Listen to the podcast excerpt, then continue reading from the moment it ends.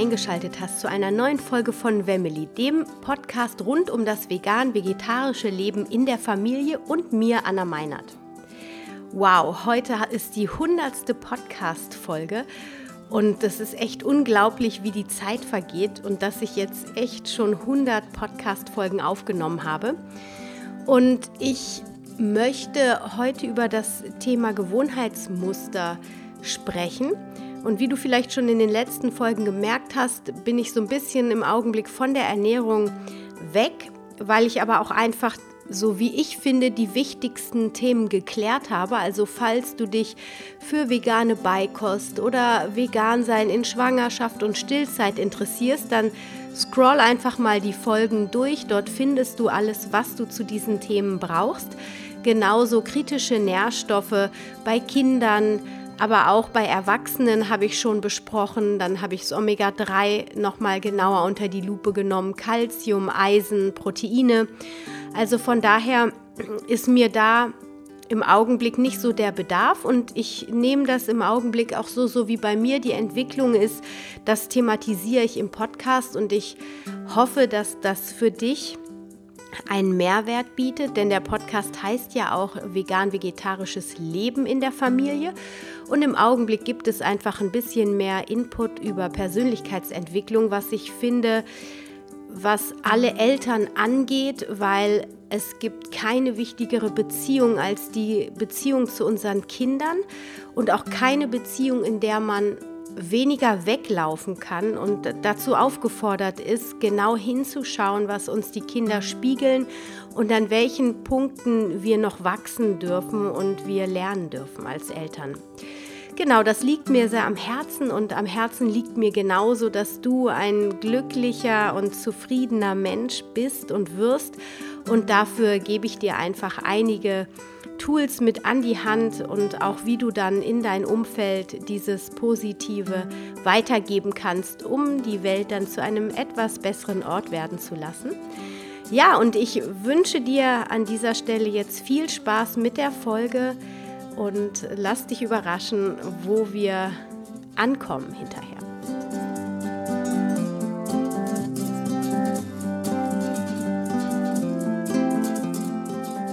Bevor ich jetzt richtig ins Thema einsteige, möchte ich mich nochmal für das viele tolle Feedback bedanken, was mich immer wieder erreicht und möchte in diesem Zuge eine Feedback-E-Mail an mich vorlesen, weil die mich so berührt hat. Und ähm, ja, hör einfach zu, was ich in Menschen manchmal bewege.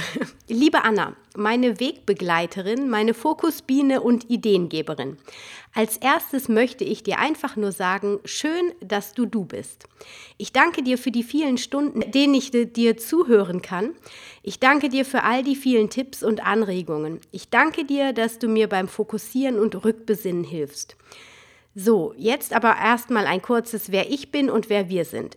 Wir sind eine Patchwork-Familie, aber eben auch eine Patch-Food-Familie. Mir und Stefan und unsere Pubertier-Rasselbande Marvin, Tamina und Valentin. Vor noch zwei Jahren aßen wir alles, waren also klassische Allesfresser. Wir haben immer schon sehr genussvoll gegessen und Kochen war immer schon sehr wichtig.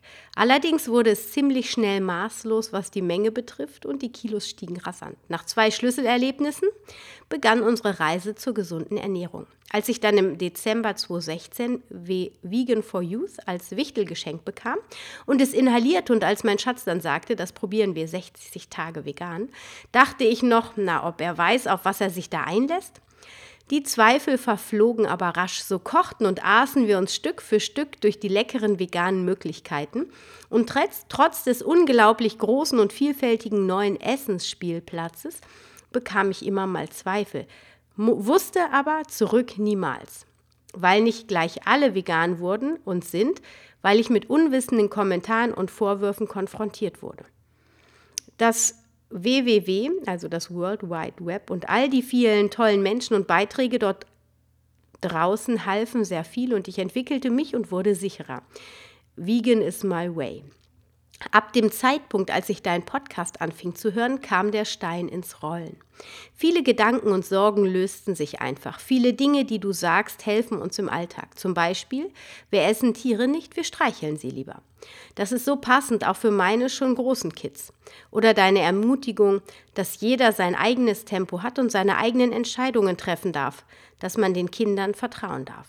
Und prompt treffen sie Entscheidungen und setzten sich für Tierwohl ein. Auch der Rat mit der Rückentwicklung der Geschmacksnerven. Vom zu salzig, zu fettig und zu süß hin zu Mama, können wir mal wieder Blumenkohl und Brokkoli essen, der ist so lecker. Und das von meinem Weißmehl-Maggi-Gemüse-Skeptiker. Mach weiter so. Ich hoffe, wir sehen uns irgendwann mal persönlich. Es wäre mir eine Freude. Vor ein paar Wochen hat mein Jüngster ein neues Spiel erfunden, als er seine Cornflakes-Packung schnappte und die Zutatenliste gelesen hat. Er brüllte durch den ganzen Supermarkt, Mama, wie cool ist das denn, die sind vegan. Seitdem gehen wir beim Einkaufen auf Beutezug und wer was findet, darf einen Artikel mitnehmen. Das ist ein Spaß. So, liebe Anna, jetzt habe ich getippt und getippt und zum Schluss fällt mir auf, ich habe dich einfach geduzt. Ich hoffe, das ist nicht so schlimm. Du gehörst irgendwie gefühlt schon dazu. Liebe Grüße, Mia Sonnenschein und die komplette Rasselbande. Also, liebe Mia, von dieser Seite aus nochmal herzlichen Dank für dieses wirklich wunderschöne Feedback, was mich sehr im Herzen berührt hat. Es ist einfach schön, wenn man mal liest oder hört, was ich in oder was man in den Herzen der anderen bewegt, weil man sitzt immer vor seinem Computer, redet mit dem Mikro oder tippt mit seiner äh, Computertastatur. Und ähm, ja, Feedback ist einfach etwas, was einen sehr in der Arbeit, die man tut, die ja auch umsonst ist quasi. Also es ist ja alles Gratis-Content, den ich hier euch mit auf den Weg gebe. Und da ist dieses, diese Art von Feedback einfach äh, mein Lohn quasi. Gut, dann kommen wir zum heutigen Thema. Und das Thema sind Gewohnheitsmuster. Und was ich damit meine ist, dass wir uns als Menschen eine Meinung über einen anderen Menschen, zum Beispiel unseren Sohn oder unsere Tochter oder aber auch unseren Partner bilden, wenn er oder sie besondere Verhalten an den Tag legen und wir quasi dann schon interpretieren, aus welchem Grund er oder sie sich so verhält. Und ähm, wir bilden diese Glaubensmuster aus Erfahrungen und das ist energetisch gesehen für das Gehirn auch energiesparend, weil es versucht immer Muster zu finden, überlagert die dann und zieht daraus einen Konsens und dann braucht es quasi nur noch ganz wenig Energie, um dieses Muster nach oben zu holen, wenn wir mit den gleichen Situationen oder ähnlichen Menschen zusammen sind und wir stülpen dann diese Muster über die anderen. Also das, was wir denken, stülpen wir dann über die anderen. Beispiel, wenn du morgens aufstehst, du hast dein Ritual und auch dein Mann hat ein Ritual. Du bist in der Küche, machst Frühstück für die Kinder und dein Mann kommt jeden Morgen kurz, bevor er sich fertig macht, in die Küche, äh, wünscht dir einen guten Morgen. Du stellst ihm immer dieselbe Frage, wie hast du geschlafen? Und dann geht er sich fertig machen. Und das ist eigentlich jeden Tag dasselbe und es gibt selten eine andere Frage zu diesem Zeitpunkt des Tages. Und wenn du dann mal so, das heißt, dein Mann hat gelernt, du stellst immer diese Frage und dadurch hört er gar nicht automatisch mehr so richtig zu, sondern es ist so ein richtiges Muster. Er muss nicht nachdenken, antwortet, zack. Weil wir ja auch meistens nicht wirklich darüber nachdenken, was wir dann sagen, sage ich mal. Ne? Also das ist ja dann schon so ein Automatismus.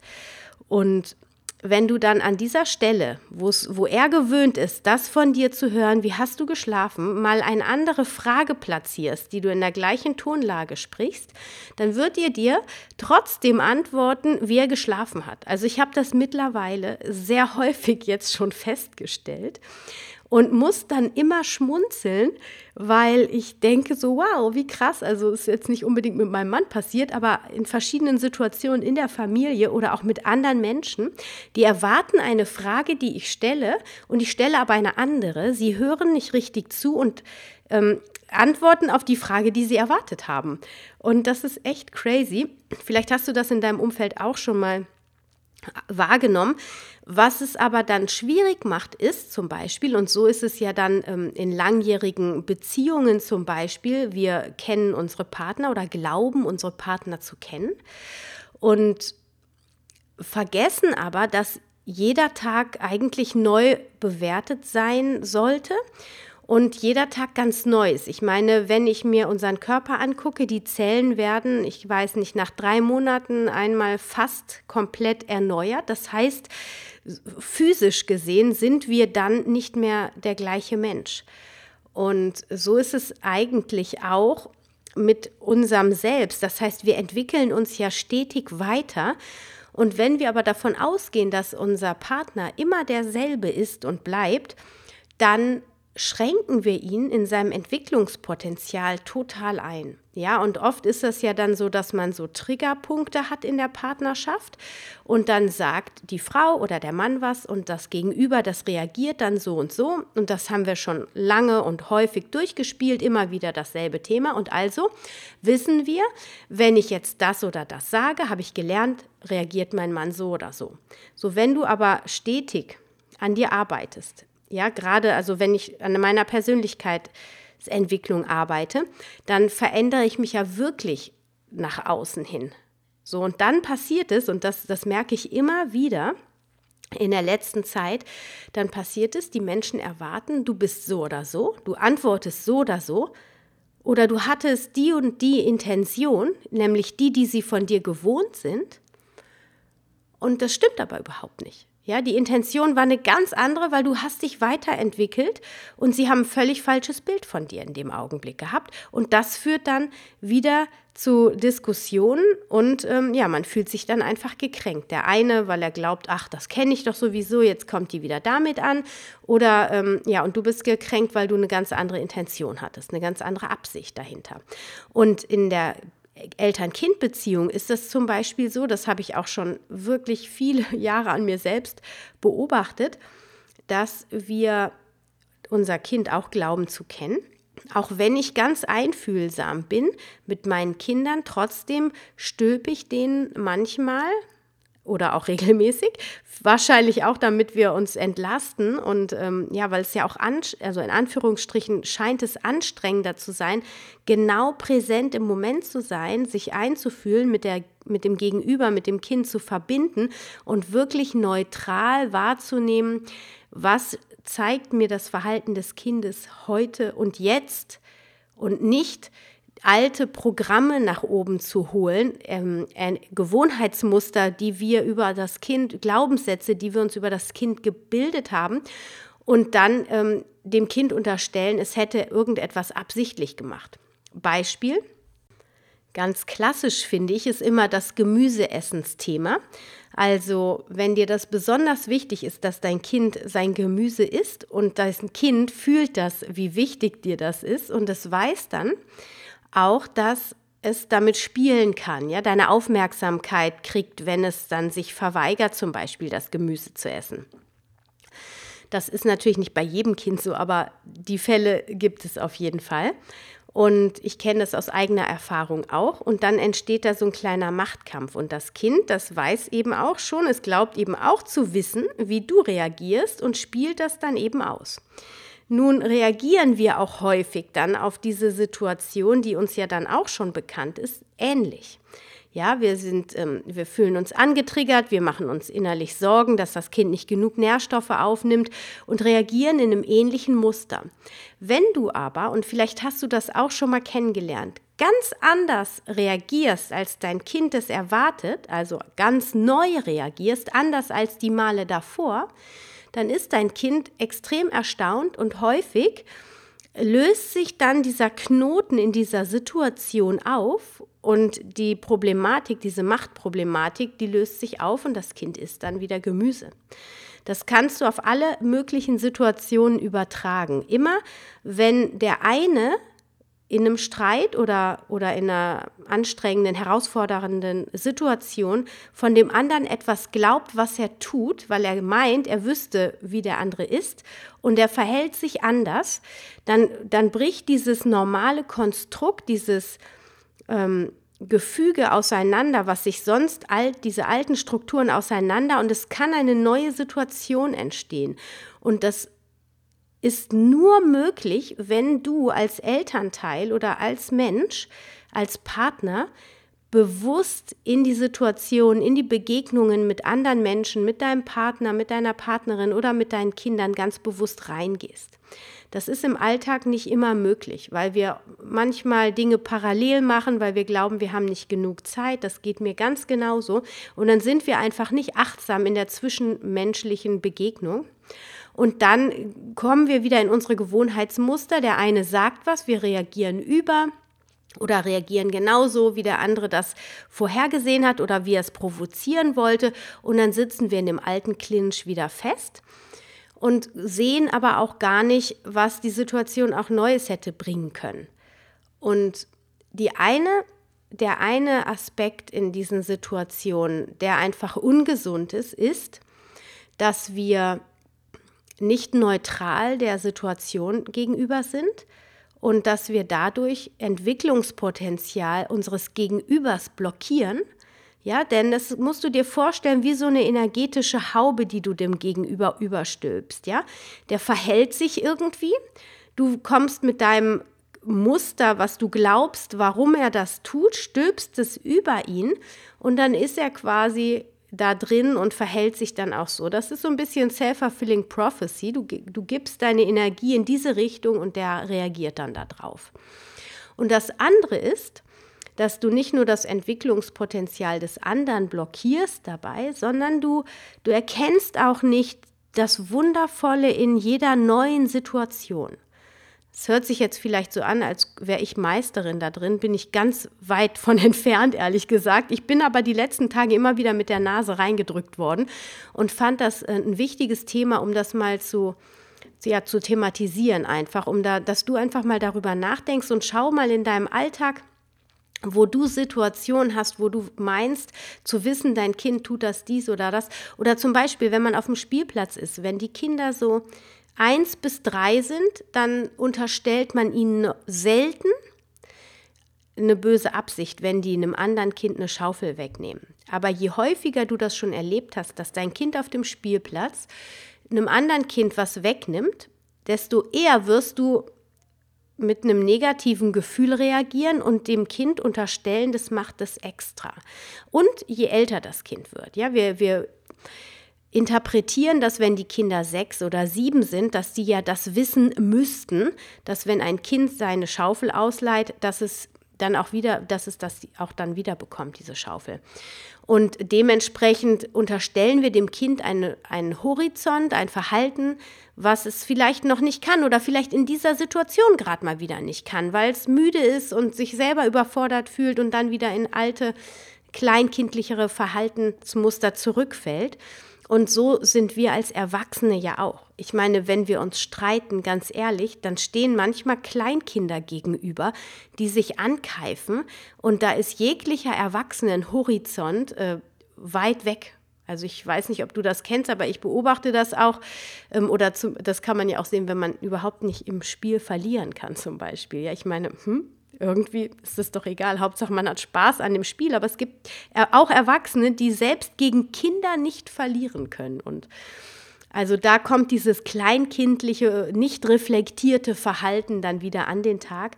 Und wenn du dann mit deinem Kind auf dem Spielplatz bist und das nimmt zum zehnten Mal an diesem Wochenende irgendeinem anderen Kind ein Spielzeug weg, dann bist du schon schnell ein bisschen aggressiver oder ein bisschen genervter mit deinem Ton, mit deinem Verhalten und der Reaktion auf dein Kind, weil du glaubst, das macht es extra. Wenn du aber dich dazu entscheidest, dieses Glaubensmuster, was du dir an diesem Wochenende dann vielleicht über dein Kind gebildet hast, loszulassen und wirklich neutral die, diese Situation an dem Tag zu diesem Zeitpunkt anzuschauen, dann ist es vielleicht eine ganz andere Situation, die das ergeben hat. Und ich finde, mich hat das, äh, also ich habe das als Hörspiel gehört, Der kleine Lord. Und ich weiß noch, meine Oma fand diesen Film früher immer schon so toll, Der kleine Lord. Und als Kind fand ich das irgendwie langweilig. Ich habe das nicht geblickt und ich habe das vor zwei Jahren als Hörspiel gehört und ich habe es, glaube ich, drei oder vier Mal durchgehört und das ist ziemlich lang. Und mich hat an diesem kleinen Lord so dermaßen ähm, inspiriert und ja, ich, also das, das, hat mich so berührt, wie dieser, ich weiß nicht, ob du die Geschichte vom kleinen Lord kennst, wenn nicht, hör dir unbedingt das Hörspiel an. Und ähm, weil dieser kleine Junge, ich weiß den groben Zusammenhang nicht mehr, aber ich weiß, dass der kleine Lord zu seinem Großvater kommt und der Großvater ist ein griesgrämiger, depressiver alter Mann, von dem keiner eine gute Meinung hat und alle denken sich, oh Gott, der kleine Junge mit dem alten Grieskram, das kann ja nichts werden, das arme Kind. Und der kleine Lord ist aber so glücklich, dass, es einen, dass er einen Großvater hat und der sieht in seinem Großvater einfach das Größte und Tollste und schaut den aus Augen voller Liebe und Bewunderung an. Und das heißt, er hat einen Wahrnehmungskanal nur auf diese auf diese, also nur diesen Fokus im Blick auf seinen Großvater und nimmt demzufolge, auch wenn der Großvater dann ärgerlich reagiert, ihm am Anfang zumindest immer wieder, dann unterstellt er ihm trotzdem keine bösen Absichten, sondern bleibt in seiner Liebe, in seiner kleinkindlichen, naiven Liebe zu ihm.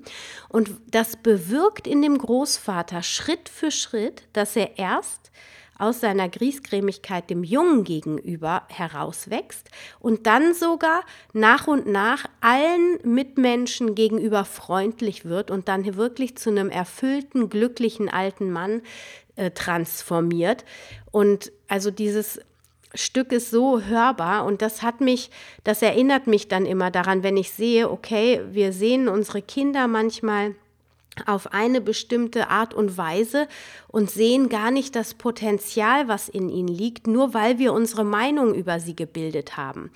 Und ich weiß nicht, wie dir das geht. Vielleicht hast du das Thema gar nicht, weil ich sehe, es gibt viele junge Familien, die ihren Kindern immer mit ganz viel Liebe und Verständnis begegnen. Aber es gibt auch noch genauso viele Familien, die da gar keinen Zugang zu haben und die den Kindern immer Gedankenmuster, Verhaltensmuster übertragen und unterstellen, einfach weil sie es auch so erlebt haben von ihren Eltern und das gar nicht reflektiert haben, dass es anders sein könnte. Und dann auch viel Konflikte mit den Kindern haben, gerade wenn die etwas größer werden. Und es geht dann einfach nur darum, bewusst hinzusehen und hinzuschauen und vor allem hinzufühlen, was dir diese Situation sagen soll, was sie dir an Entwicklungspotenzial schenkt, welches Geschenk für dich quasi ähm, an Entwicklung da drin ist. Und das hat einfach ganz viel mit diesen Verhaltensmustern, Gewohnheitsmustern und Gedankenmustern, die wir in uns tragen, zu tun. Und wenn du dich auf den Weg machst, dich Schritt für Schritt immer mehr in die Achtsamkeit begibst, immer mehr deinem Gegenüber, gerade in der menschlichen Bewegung, äh, Begegnung mit den Kindern, mit unserem Partner, wirklich achtsam bist und auch auf die Emotionen achtest, während dein Gegenüber redet und schaut, was macht das mit dir, wenn dein Gegenüber so und so ist, das einfach äh, liebevoll wahrnimmst und dann ähm, trotzdem in der Liebe, in der nächsten Liebe bleibst, immer Mitgefühl und Verständnis versuchst zu fühlen und dann auch zu sehen, hey, was ist in meinem Gegenüber gerade los, dass es so und so reagiert. Ja, versuch dein Gegenüber zu verstehen und dich dann wirklich auf Augenhöhe mit ihm ins Gespräch, in die Kommunikation zu gehen. Bei Kindern natürlich je nach Alter nicht zu stark verkopfen, nicht zu sehr über den Verstand, sondern eher über die Gefühle gehen, wobei das im Gespräch mit Erwachsenen eigentlich auch immer der richtige Weg sein kann, ähm, über seine Gefühle zu sprechen, die gerade in einem aufsteigen, wenn man die oder die Situation mitbekommt. Ja, das war jetzt doch länger, als ich dachte. Und ich hoffe, ich konnte dich mitnehmen auf diese Reise der Gewohnheiten und dass ich denke, das über dich und das dann dieses Verhalten loszulassen. Und ich hoffe, du hast jetzt noch eine wunderschöne Restwoche. Genieß dein Leben. Ich hoffe, bei dir ist auch gerade so schönes Wetter wie hier bei uns in Bonn. Und wenn du Fragen zu dem Thema hast oder auch Ergänzungen, es ist ja so, dass ich diese Podcast-Folgen quasi, ich lasse mich, ja, ich lasse es einfach aus mir rausfließen und ich weiß auch, ich bin mir bewusst, es gibt ganz viele andere Begrifflichkeiten, die man nutzen kann, aber das sind die Worte, die ich dafür finde. Und man kann sicherlich noch das ein oder andere ergänzen. Für heute finde ich, ist es in Ordnung und genug, aber wenn du noch Ergänzungen hast oder Feedback dazu, dann schreib mir gerne eine E-Mail oder kommentiere auf Facebook unter dem Podcast-Post. Und ich würde mich wie immer freuen, wenn du mir eine Bewertung auf iTunes schreibst, gerne mit Feedback, wie dir mein Podcast gefällt. Und wenn du Freunde und Bekannte hast, für die der Podcast auch interessant sein könnte, würde ich mich sehr, sehr freuen, wenn du die Folge mit ihnen teilst. Ja, und ähm, wenn du dir wieder mehr Ernährungsthemen wünschst und vielleicht da auch konkrete Ideen zu hast, dann lass mich das auch sehr, sehr gerne wissen. Und jetzt wünsche ich dir von Herzen eine wundervolle Woche. Stay healthy and happy, deine Anna.